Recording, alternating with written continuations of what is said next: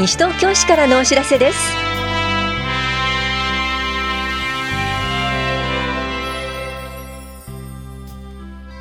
今日は子宮頸がん乳がん検診。生ごみリサイクル参加者追加募集などについてお知らせします。インタビュールームお話は西東京市社会教育課の亀田直美さん。テーマは縄文土器徹底解剖。土器が語る下野谷遺跡の魅力です。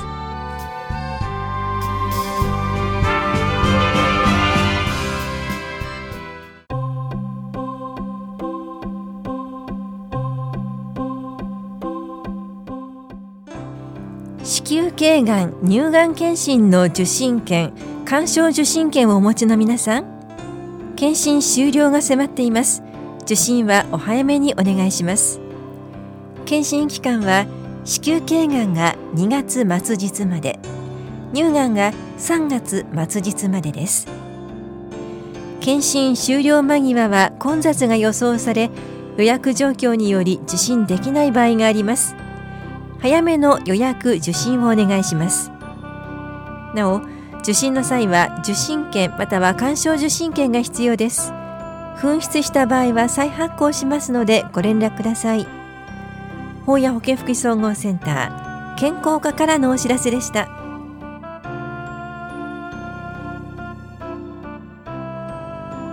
生ごみリサイクル参加者追加募集のお知らせです。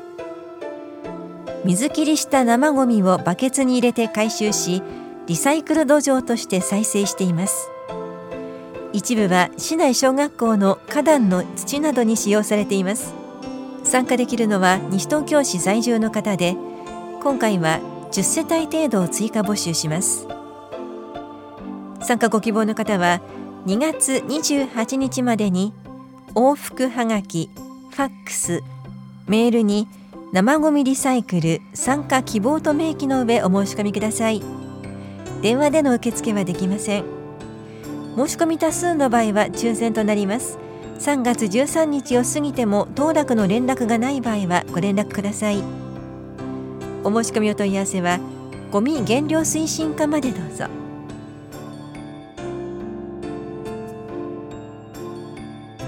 中学生税についての作文税の標語受賞者についてお知らせします。令和元年度中学生の税についての作文税の標語に市内中学校から作文1083編標語4124編の応募がありました。審査の結果作文標語ともそれぞれ15人の方が入選し12月に表彰を受けました。また学校への感謝状も贈られました。受賞者の名前などは2月15日号の広報西東京などをご覧ください。納税課からのお知らせでした。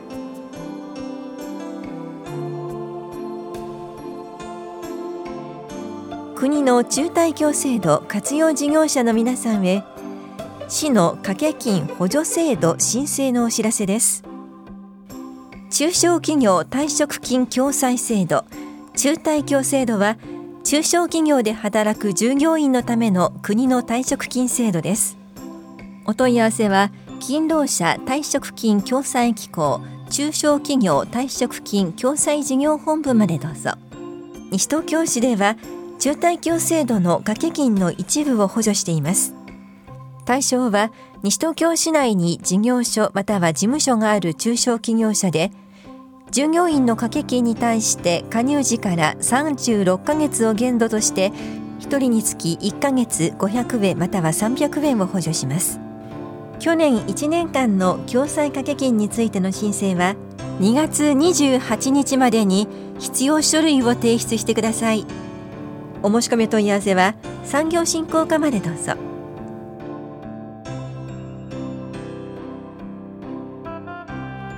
介護支援ボランティアポイント制度をご存知ですか？登録後に指定の活動に参加するとポイントがたまり翌年度に換金できる制度です。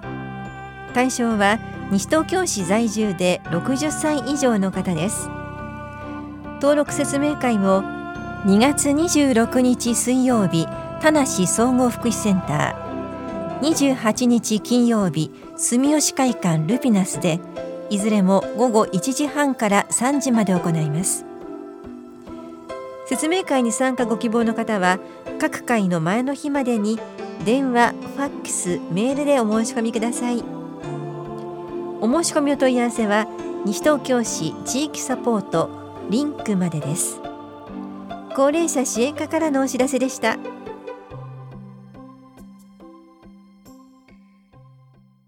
インタビュールームお話は西東京市社会教育課亀田直美さんテーマは縄文土器徹底解剖、土器が語る下野谷遺跡の魅力。担当は近藤直子です。今年の3月10日、西東京市にある下野谷遺跡が国の史跡に指定されてから5年が経ちます。今回はこれを記念して開催される講演会についてお話を伺います。その前に、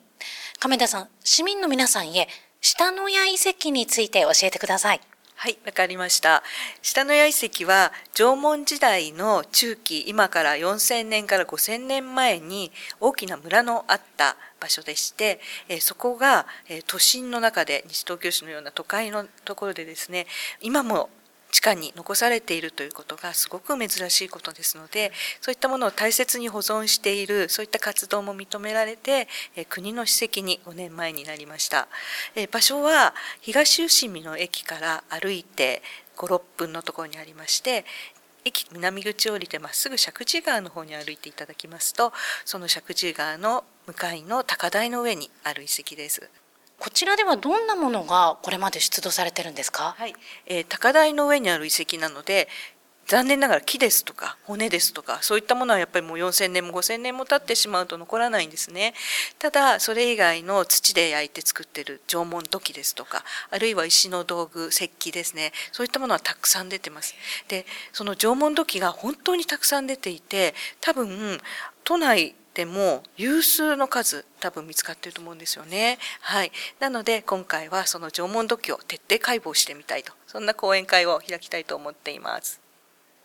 今お話にありました縄文土器徹底解剖土器が語る下野谷遺跡の魅力今回はどんなことを予定してるんですか？はいまずは講演会ですので、えーこの縄文土器のことを徹底的に知り尽くしている講師の方をお呼びいたしましてまずこの縄文土器からどんなことが下の矢が素敵な場所ことだということが分かるか下の矢の魅力を語っていただきます。それがまず講演会の一つです。それからですね、来年度から、え史跡を整備して、え少しこう皆さんにもっと楽しんでいただける、もっとよく分かっていただけるような場所に変えていきたいと思ってるんですね。で、そういったこともありますので、えみんなで作る下の谷遺跡の未来ということで、これから先どんな活動をするか、それからこの5年間の間にも市民の皆さんのお力を得てですね、様々な活動をしてきてますので、そういったご紹介ですとか、そんなことをちょっとと報告をさせていただくことになります。あとあの縄文土器徹底解剖ですからただお話聞いてるだけじゃつまらないですよね。ですので出土した本物の土器を持っていきます。それでですねその講師の先生に生解説をしていただきたいと思っています。あとは、えー、まだ場所なんですけれども、えー、駅遺跡がよく見える会場を用意いたしました。ですのでそちらから遺跡の全貌を見ながら、えーこちらで作っています。VR の下野谷縄文ミュージアムというのがタブレットで見えるものがあるんですね。縄文体験ができるんですけどもそれをちょっと皆さんにチャレンジしていただこうかなっていうふうにも思ってます。あとは、えー、今までこう市民の皆さんがいろいろ協力してくれた中で下野谷縄文体操というのが実は作ってくださった団体さんがいらっしゃるんですね。ここスポというスポーツクラブなんです。地域型の。で、そちらの縄文体操も実演してもらおうかなと思ってます。可愛い縄文図という女の子たち、あ、男の子もいるのかな？が、あの、踊ってくれると思いますので、それも楽しみにしていただければと思います。遺跡の話っていうと勉強とかちょっと難しいかなってイメージを皆さん持たれるかもしれませんけど VR あり運動がありということで多くの方に集まっていただきたいと思います。改めて日時そして会場を教えてください。開催日が3月29日の日曜日です。時間が午後1時から4時になります。会場自体は正午から開きます。会場ですけれども、東伏見の駅前、南口降りてすぐの早稲田大学ステップ22を用意しています。こちらの方は、早稲田大学文化推進部の講演を今回いただきましたので、使わせていただけることになりました。でこちら申し込み制になっておりまして2月の17日月曜日から社会教育課まで電話で申し込みをいただきます。社会教育課の電話番号が2月10日からちょっと変わっておりますのでご注意いただきたいんですが電話番号が042-420 2832になります。午前9時から午後5時まで受け付けておりまして、定員が250名、定員に達し次第受付を終了させていただきますので、ぜひどしどしと申し込みいただければと思います。それでは申し込みのほか、詳しいお問い合わせもこちらの番号でよろしいですか？はい、大丈夫です。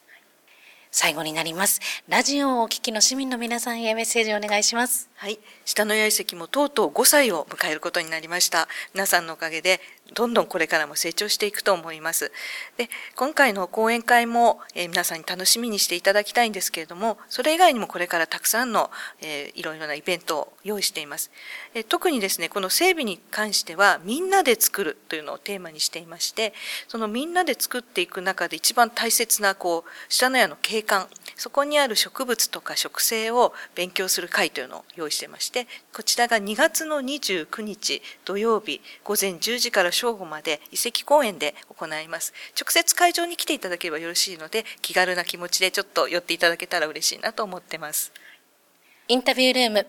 テーマは、縄文土器徹底解剖、土器が語る下野谷遺跡の魅力。お話は、西東京市社会教育課、亀田直美さんでした。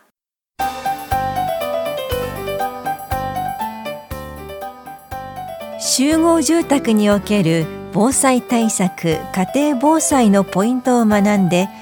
集合住宅各家庭地域における防災力を向上させませんか？この講座は3月5日木曜日午後1時半から4時まで防災センターで行われます。当日は集合住宅における防災対策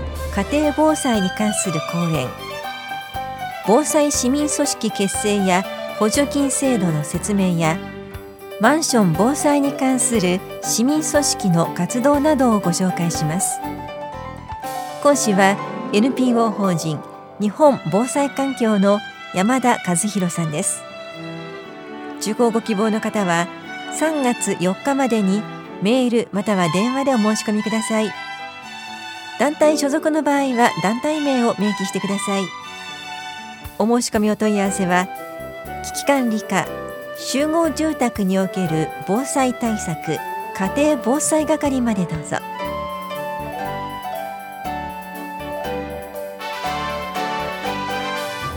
この番組では皆さんからのご意見をお待ちしています。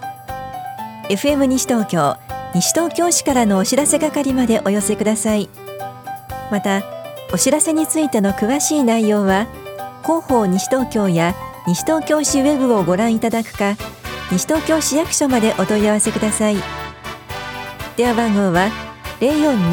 042-464-1311 042-464-1311番です。以上西東京市からのお知らせ亀井さゆりでした。